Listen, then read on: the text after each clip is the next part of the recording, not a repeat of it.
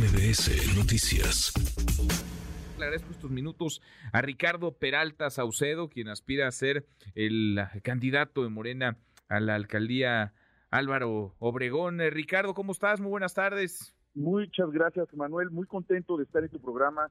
Muchísimas gracias. Y pues sí, estamos aspirando a la candidatura para recuperar a Álvaro Obregón, que se encuentra en un franco abandono dicho no por mí, dicho por los vecinos de Álvaro Obregón que perciben uno de los peores gobiernos de la historia de esa demarcación.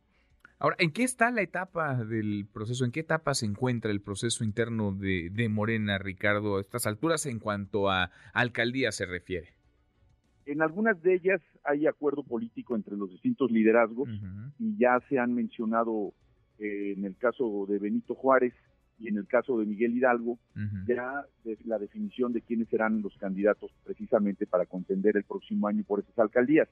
En el resto se está llevando a cabo una encuesta donde todos los que nos inscribimos precisamente para pretender la candidatura estamos sujetos a una revisión por parte de la población de esas demarcaciones y con independencia de esa del resultado de esa encuesta también un análisis de idoneidad y de competitividad de cada uno de los que estamos participando. Y estamos precisamente en ese proceso.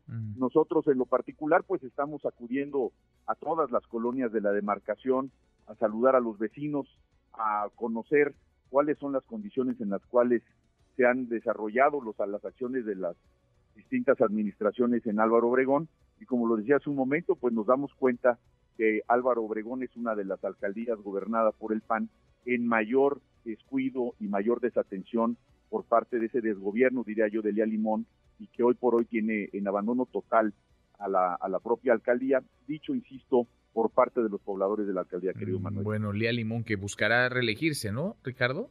No lo sabemos porque ya ves que contendía... Ella quería ser candidata. de México.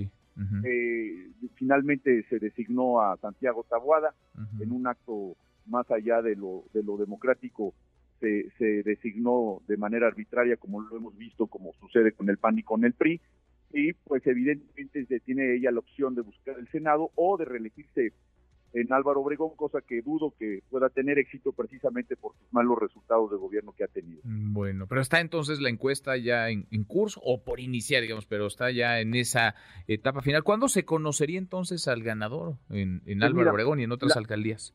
La convocatoria dice que a principios del año, el 3 de enero, se daría algún resultado, sin embargo, no establece que pueda ser antes.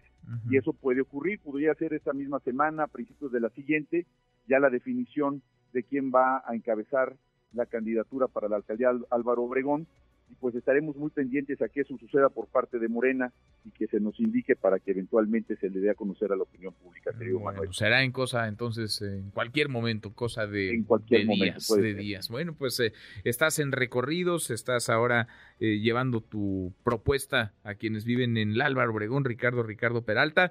Platiquemos en cuanto haya eh, resultados, si te parece. Me parece muy bien, Manuel, te agradezco mucho el tiempo y sin duda pues la gente de Álvaro Obregón tomará una decisión muy madura en esa encuesta, sobre todo cuando se trata de una oferta política fresca, donde estamos hablando más allá de propuestas, de posibilidad de realidades de todo lo que se tiene que resolver en esa alcaldía tan necesitada y con gente muy trabajadora y sobre todo gente muy politizada y muy informada en la Ciudad de México, mi querido Manuel. Ricardo, como siempre, gracias, muchas gracias. Gracias a ti y un abrazo a todos los que nos escuchan. muy buenas tardes redes sociales para que siga en contacto: Twitter, Facebook y TikTok. M. López San Martín.